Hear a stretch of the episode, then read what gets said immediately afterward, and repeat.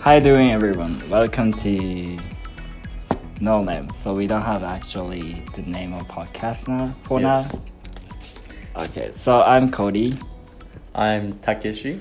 So today we're gonna talk about our background and also the first trigger when you start studying English Mm-hmm. or interested in English. Let's talk about it. Okay, sure. So Takeshi, can you just introduce yourself? Okay, sure. So my name is Takeshi, and I'm 23 years old, and I've been here in Canada for a year now.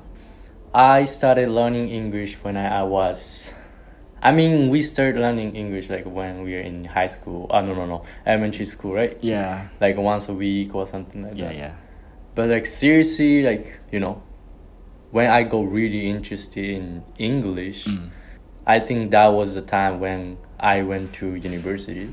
Okay. So my university is very international university, and that time I couldn't speak English. Seriously, Mhm. like many people just talk to me like, "Hey, yo, what's up?" Okay.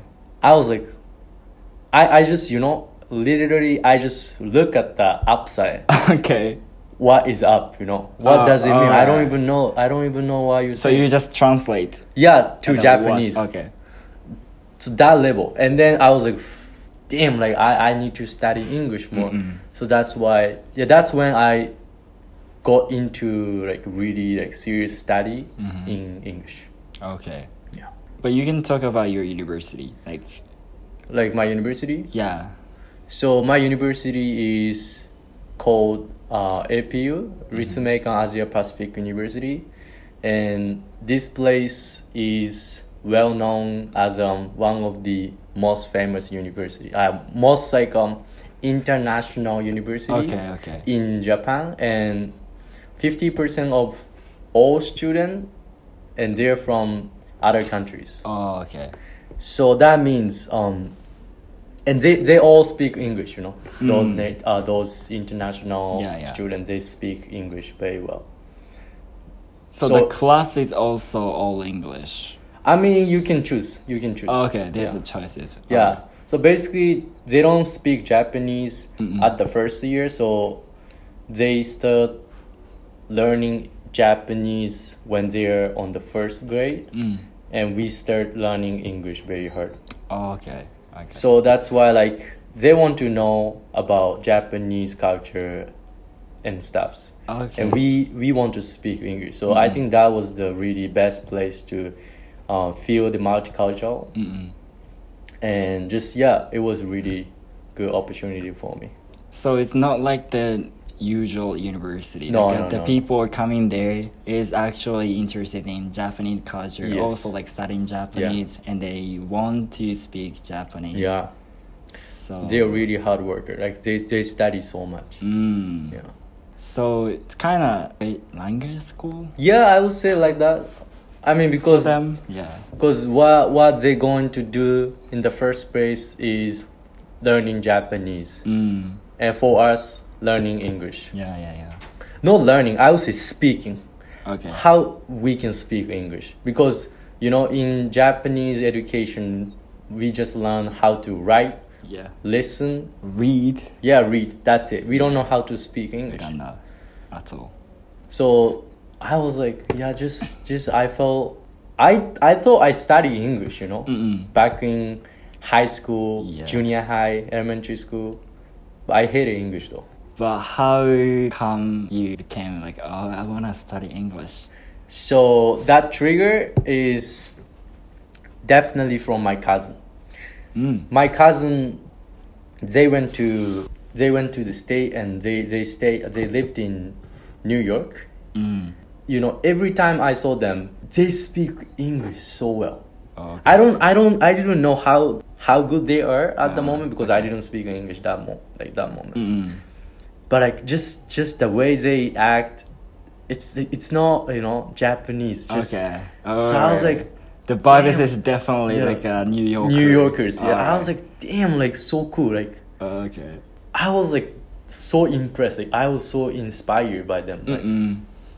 and since then, I started watching like you know foreign foreign movies Yeah, or yeah. and also I started uh, listening to foreign musics like hip hop and Mm, yeah. rap and stuff. So I was like, yeah, that that's uh, that's my trigger for sure to to study English. Mm. How about you? Like why why English? Why English? Yeah. Um. So, uh, maybe I should introduce myself first. Yeah, that's true. I spoke too much maybe. Yeah, but like, yeah, I'm Cody, and from Osaka, twenty four years old. My trigger was like, since like when I was like, ah, no, junior high school. Mm-hmm. I start watching the situation comedy, which is called Sweet Life. Mm, I've Like, never uh, it's quite famous for like in the Disney Channel. Mm. So every time I go back home and I switch on TV, then I start listening to One Direction. The One Direction, the moment is so famous Yeah, that's all over true. the country. Mm. I was kind of crazy about One Direction, but I really don't know their lyrics. I just listen to their music as a sound Mm. but I don't really understand. I wanted to know what they like what's this song's about. Yeah. Honestly, I don't remember when I wanted to go overseas to study English. But my first study abroad was high school.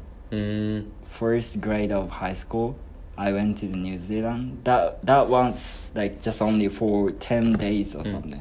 I told my parents like I want to go this one, like I want to go this project Okay. and then they they say like yeah sure sure but it costs so much money And Like how then- uh, much? i i don't remember So I, I they- maybe i didn't even know that yeah, cause just you just go. i just go there Yeah. yeah after that i really wanted to go to the american university mm-hmm. so i was searching about it but my gpa is not good Mm-hmm. Like you mean the high school GPA wasn't GPA good? wasn't Okay. good so i couldn't like afford it to go to the university Oh, I see. just end up going to the Japanese university. Oh yeah. I, I once like I, I thought about it as well. I wanna go to a university in the state Mm. or somewhere, else Somewhere, outside yeah. Japan. So I searched a lot, like community college. So I knew that how we can go to the university. Like so first like we going to ESL and after the ESL to community college and community Mm. college to university. university. We Mm. can we can just transfer it. But at least like it costs like a hundred hundred K, Yeah. like Isema or something. So I was like Yeah. I mean, I asked my parents, but they say, "You sure? Like this is the only one option." mm. And I was like, "What?" They asked me, "Why don't you just go to Japanese university and just do exchange?" So that's why I was like, "Yeah, maybe." Like financially, it wasn't it wasn't easy for me. Mhm. So I was like, But you actually ser- searching about like a foreign university. "Yeah, I abroad. did, I did." But is that something is really interesting? Is like your friends or friends around you hmm are thinking about those kind of things? No, no, no. they No, won't. right? They won't. and like yeah, for me as well like nobody is talk like even talking about a foreign university Yeah, yeah, nobody. so that's why like i couldn't decide it because like uh, i is it the option or is it like just only Yeah. things that i just dreaming about that Yeah. So like it's like when I think we are on the second grade of high school, we start thinking about this kind of stuff, right? yeah So I think 16, 17 or something, 17, right? yeah So that means six years ago.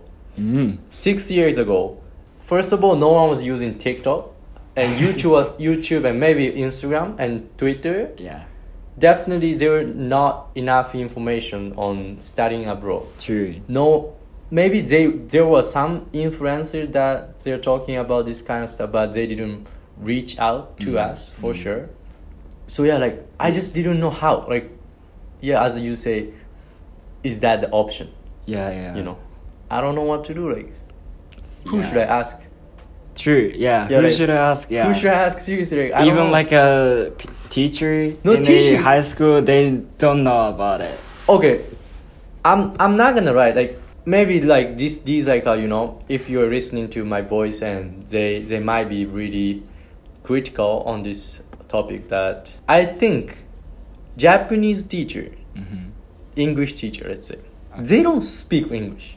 No. Honestly, maybe they do, bu- but I've never seen, I've never met a teacher who speaks actual English. Mm. I've never met. Maybe they've never been to even other countries. I- Overseas. who knows? Seriously, Curious. Yeah. who knows? Yeah, because like uh, they can just pass the exam and then they can become a teacher, Yeah. English teacher. If they are really interested in English, this they can do.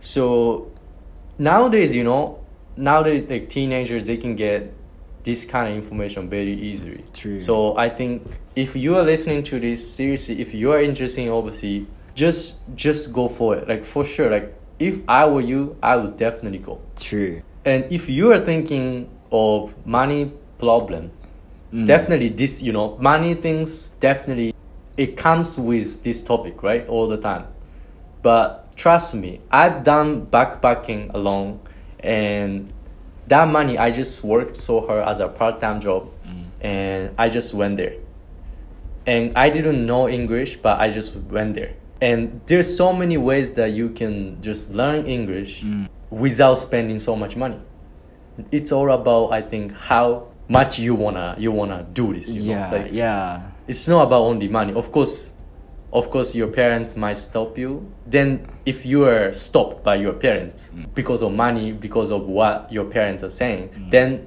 i think you should give up you know that i think if Yeah. you have that little mentality then you can't survive in overseas No.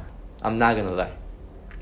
People here, like all the Japanese that I know, they got really like Yeah, strong mental. yeah, yeah. It's like a solid decision. Yeah. Like I'm gonna be something. Yeah. That's why I'm trying to be here and then study English Yeah. or something. I think that's why they are here. You know? Yeah. You know? Yeah. If- they are strange. Yeah. They all strange. they all strength. Like if we are just normal, we're in Japan. Like I mean, Yeah, we just stuck in Japan and Yeah, like, like- working as a hell. The mindset is kind of super important. yeah, for sure. True, true.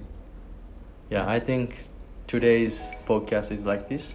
Yeah, I think we, we talked more than enough. I think all the audience is um get tired. Get tired. Get tired of Yeah. it. Like, listen your opinion. yeah. So maybe we should stop this. Yeah, let's cut it a bit. Yeah. Okay. See you. Sure. Thank you for See ya. listening.